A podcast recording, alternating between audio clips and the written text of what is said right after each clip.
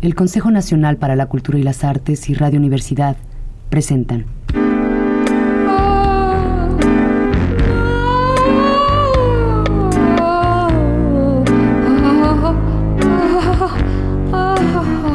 La llave del tiempo.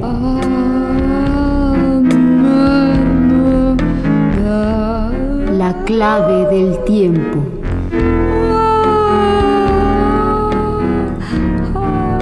La nave del tiempo. El tiempo.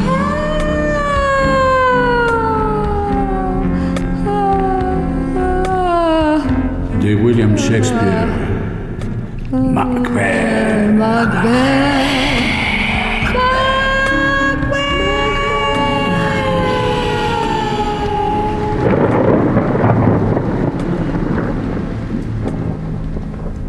Escena tercera. Entra Lennox, Macbeth y Macduff. La noche fue tremenda. En donde pernoctamos, el viento derribó las chimeneas.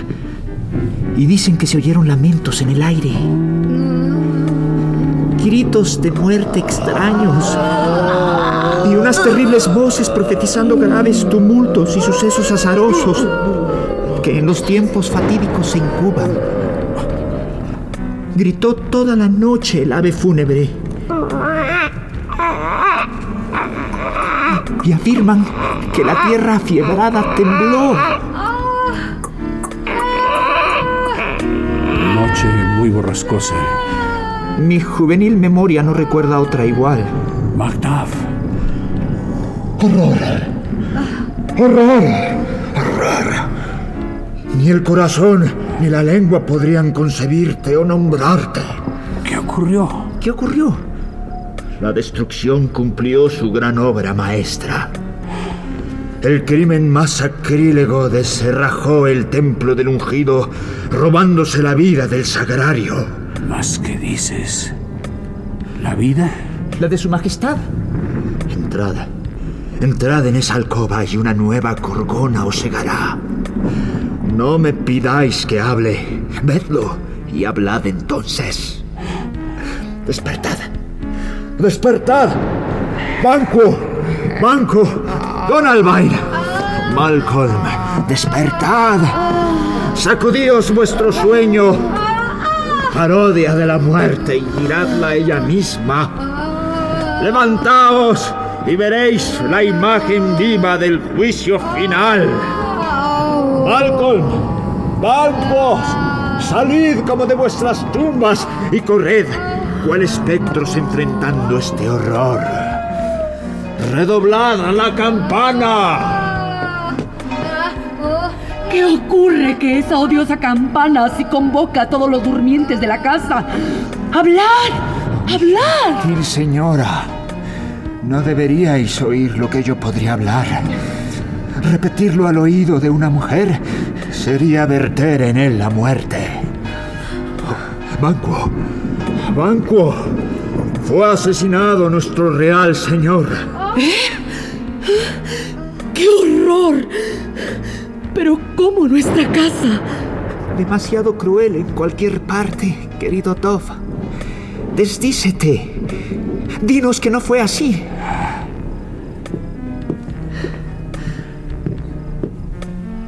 Señor, noble Macbeth, noble señor.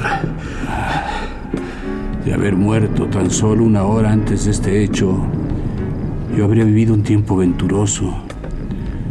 Porque desde este instante nada tiene importancia en esta vida. Todos son nimiedades, honor y gracia han muerto. El vino de la vida se vertió y solo quedan heces en la bodega para baladronear. Donald Ben, ¿Qué es todo este trastorno? el tuyo y no lo sabes.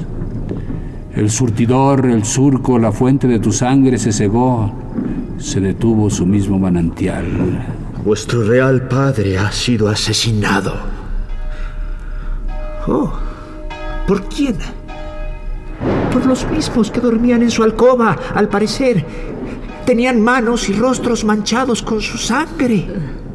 Lo mismo sus puñales, que sin limpiar aún nos encontramos sobre sus almohadas. Atónitos miraban con fijeza. Jamás debió confiárseles la vida de hombre alguno. No obstante, me arrepiento de mi furia al haberlos matado. ¿Y para qué lo hiciste? ¿Quién podría ser sabio? Atolondrado, prudente e irascible, leal e indiferente al mismo tiempo. Nadie. El impulso de mi violento amor sobrepasó al pausado raciocinio. Yace aquí Duncan, con su piel de plata bordada con el oro de su sangre, abiertas sus heridas como brechas en la naturaleza, para darle arrasadora entrada a la devastación. Y allí los asesinos, tintos en el color de su oficio, sus dagas envainadas groseramente en coágulos. ¿Quién podría contenerse teniendo un corazón amante y en ese corazón la valentía de revelar su amor? Llevadme fuera. ¡Auxilio! Atended a la dama. Pero, ¿por qué frenamos nuestras lenguas dejando que otros clamen por algo que es tan nuestro? ¿Qué podríamos decir? Si aquí escondido en cualquier agujero se halla nuestro destino y pronto puede saltar sobre nosotros.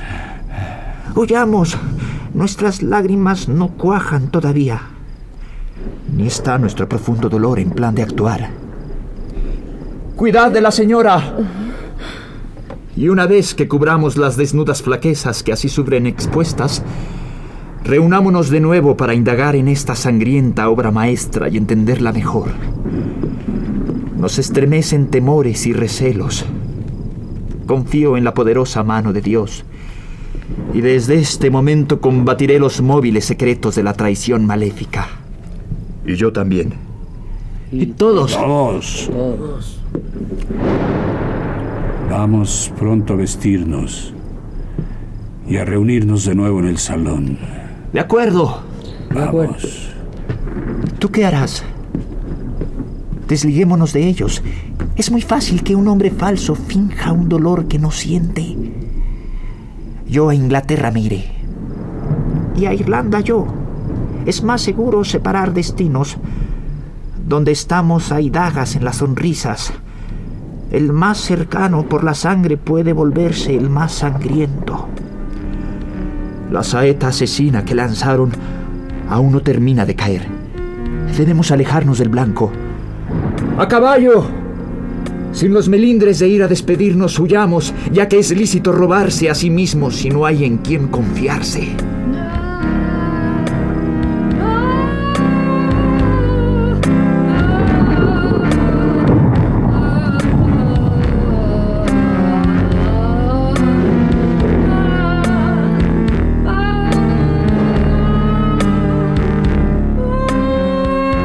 Escena cuarta, fuera del castillo. Entran Ross y un anciano.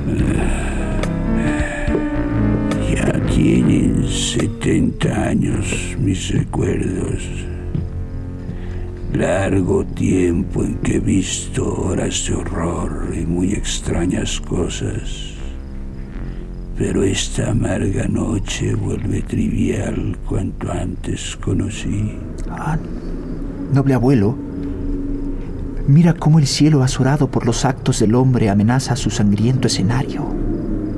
Por la hora es de día, y sin embargo, la oscuridad ahoga la lámpara viajera.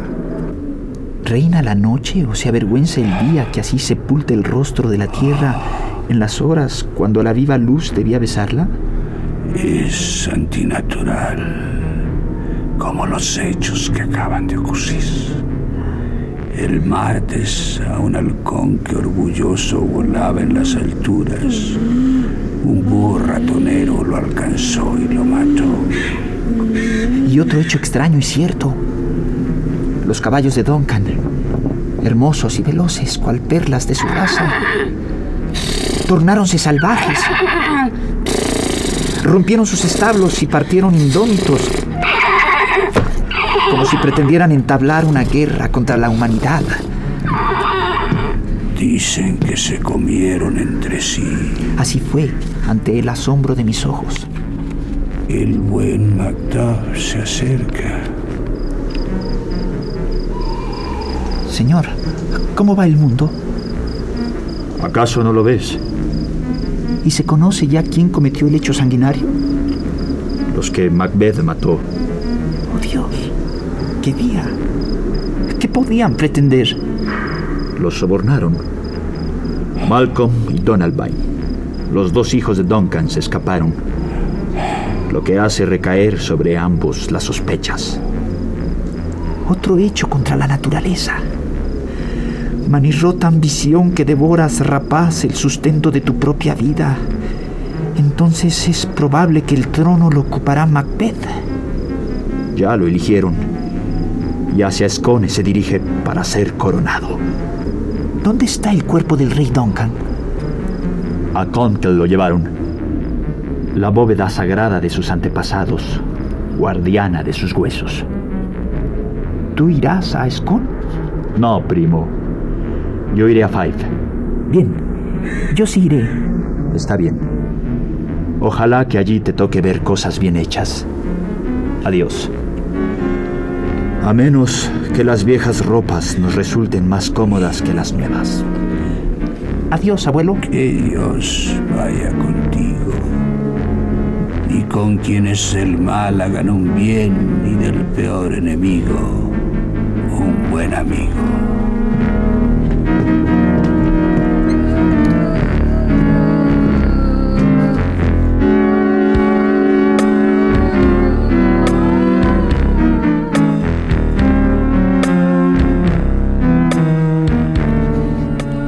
Tercero, escena primera. En un salón del Palacio de Forres, entra Banquo. Ahora ya lo tienes. Rey, Cotor, Glamis, todo como lo prometieron las hermanas fatídicas. Mas temo que has actuado inicuamente para obtenerlo. Pero también dijeron que no lo heredaría tu descendencia, pues solo yo sería padre y tronco de reyes. Cierto. Y si fueron veraces, y en tu frente brillan ya sus pronósticos, ¿por qué si sus augurios contigo se cumplieron no podrían también ser mis oráculos y avivar mi esperanza? Pero silencio. Basta. Helo aquí, nuestro invitado principal. El haberlo olvidado habría creado un vacío deplorable en nuestro gran banquete. Esta noche, señor, celebraremos una solemne cena a la que le invitamos. Majestad, ordenadlo. Sabéis que mis deberes a vos me unen con un lazo indisoluble. Cabalgas esta tarde. Así es, mi buen señor. De otro modo, habríamos requerido tu consejo tan sabio y siempre provechoso en el consejo de hoy.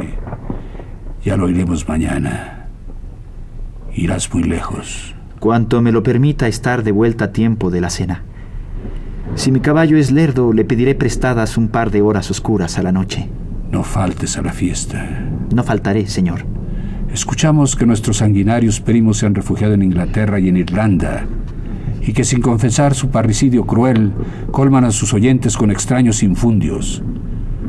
Pero será mañana cuando a estos problemas del Estado que todos nos atañen les prestaremos atención conjunta. A caballo y adiós. Hasta la noche. Irá contigo Flians. Sí, Majestad. Y el tiempo nos apremia. Ojalá tus caballos sean veloces y seguros de cascos. Os confío a sus lomos. Hasta luego. Hasta luego, Majestad. Y que todos sean dueños de su tiempo hasta las siete. Para que sea más grato reencontrarnos en la cena, nos quedaremos solos hasta entonces. Que Dios os acompañe, dejadme solo. Escucha tú, servidor, sirviente. Sí. Esperan esos hombres mis órdenes. Sí, Alteza. A las puertas del palacio. Que vengan. Sí. Ser lo que soy es nada si no lo soy a salvo. Nuestro temor por Banco cala hondo, y en su realeza natural radica cuanto lo hace temible. Es demasiado audaz, y el indómito temple de su alma aúna la prudencia que guía a su valor para actuar a cubierto. Es el único ser a quien yo temo. Y delante de él se cohibe mi espíritu como según se dice le ocurría a Marco Antonio frente a César. Increpó a las hermanas cuando por vez primera me proclamaron rey y las forzó a que también a él se dirigieran. Entonces le auguraron, vitoreándolo, que de él descendería una estirpe de reyes.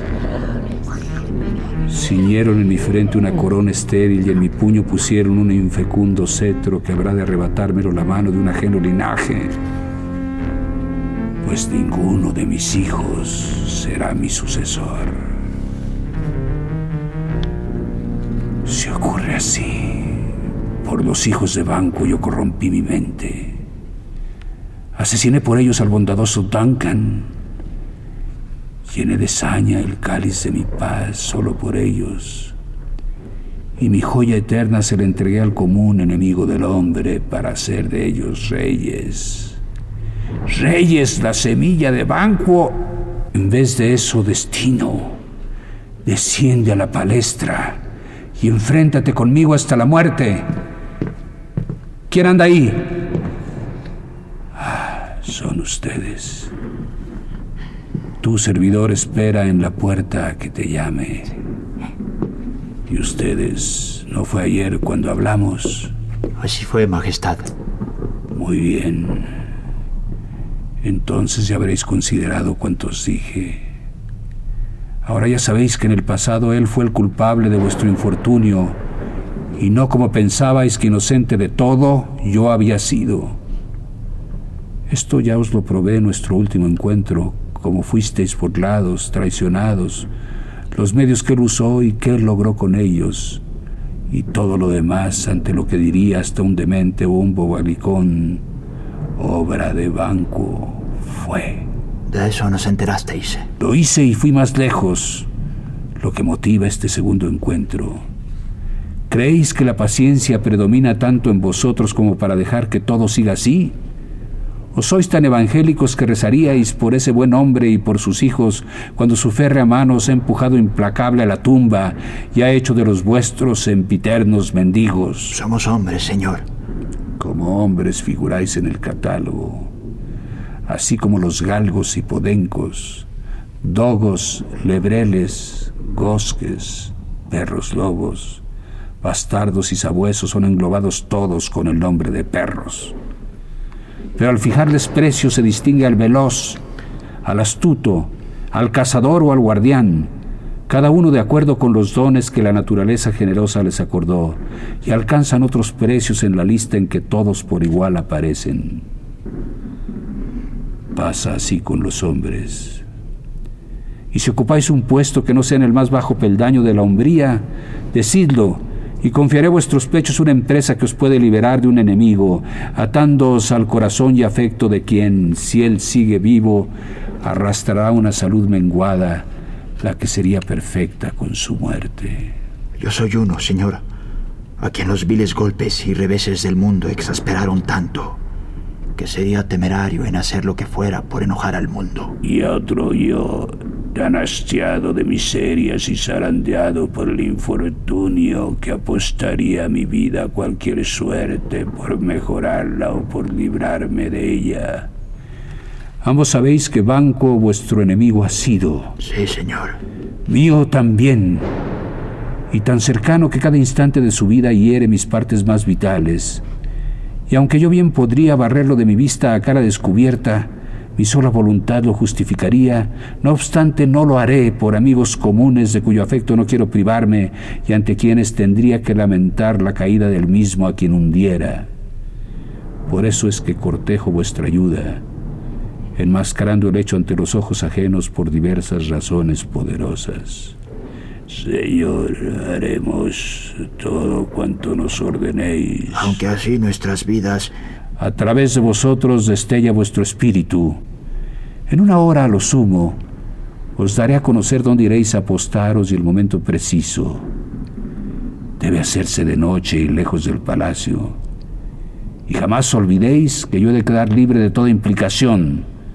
Su hijo Fleance lo acompaña y para no dejar en el trabajo ni parches ni remiendos, su desaparición me importa tanto como la de su padre y deberá compartir su destino en la hora tenebrosa. Id, resolved a solas.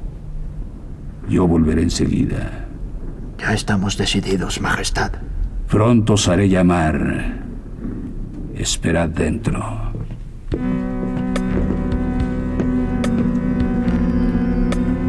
Si tu alma, Banco, ha de llegar al cielo, será esta noche cuando emprenda el vuelo.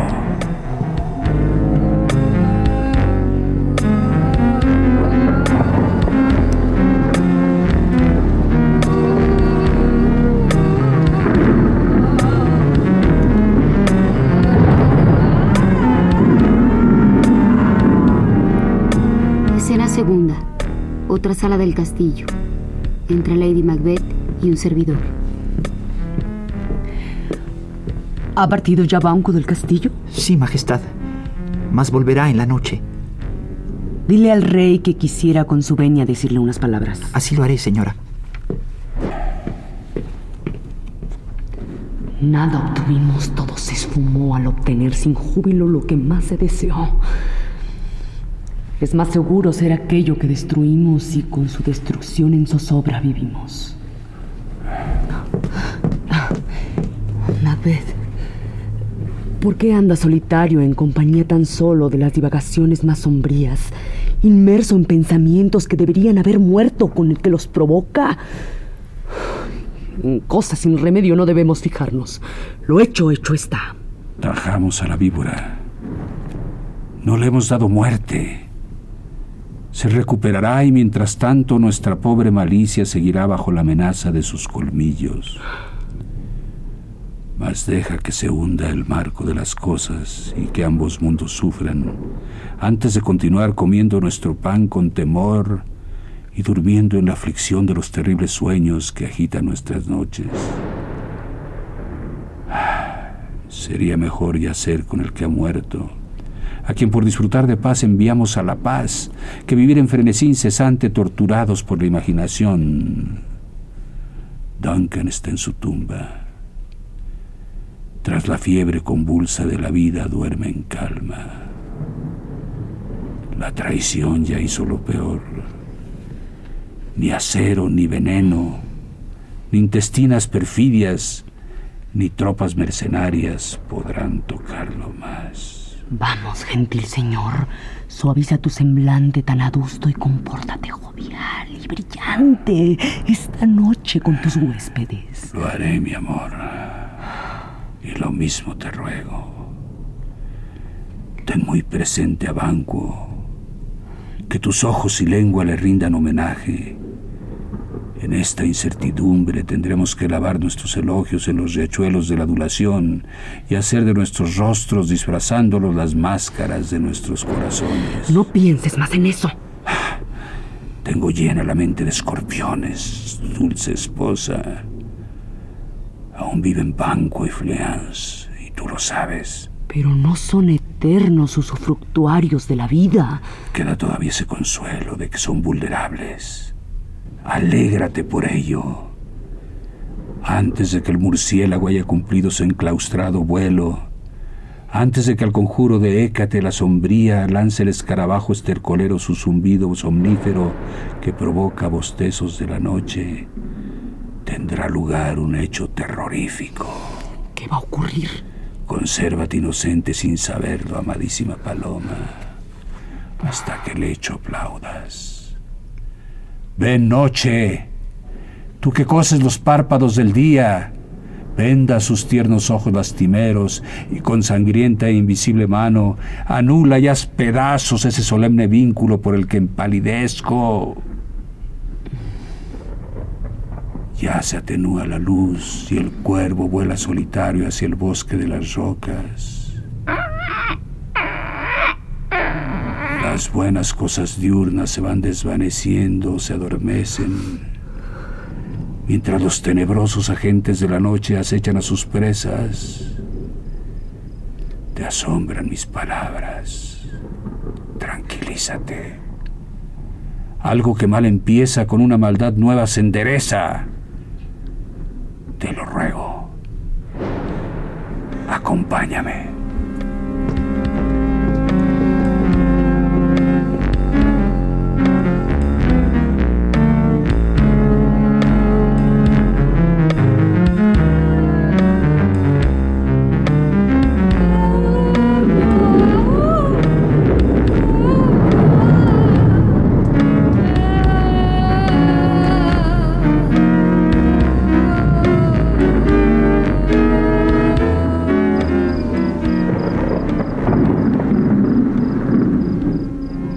Consejo Nacional para la Cultura y las Artes y Radio Universidad presentaron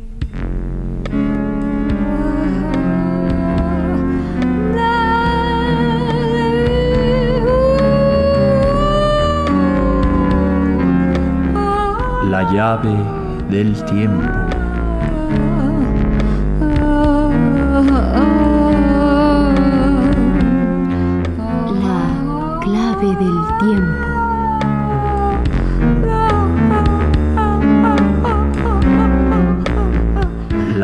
Nave del tiempo.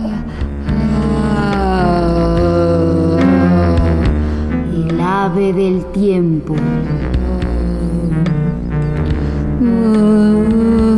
De William Shakespeare. Macbeth.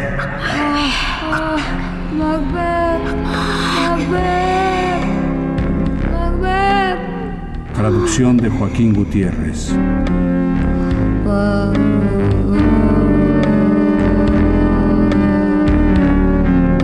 Producción y dirección Juan López Moctezuma. Como Lady Macbeth, Francisca Vargas. Como Banco, Oscar Flores Acevedo. como Macbeth, Juan López Moctezuma.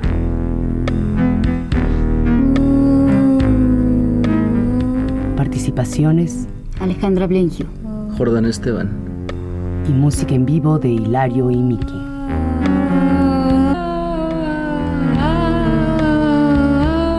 Dirección técnica Carlos Montaño.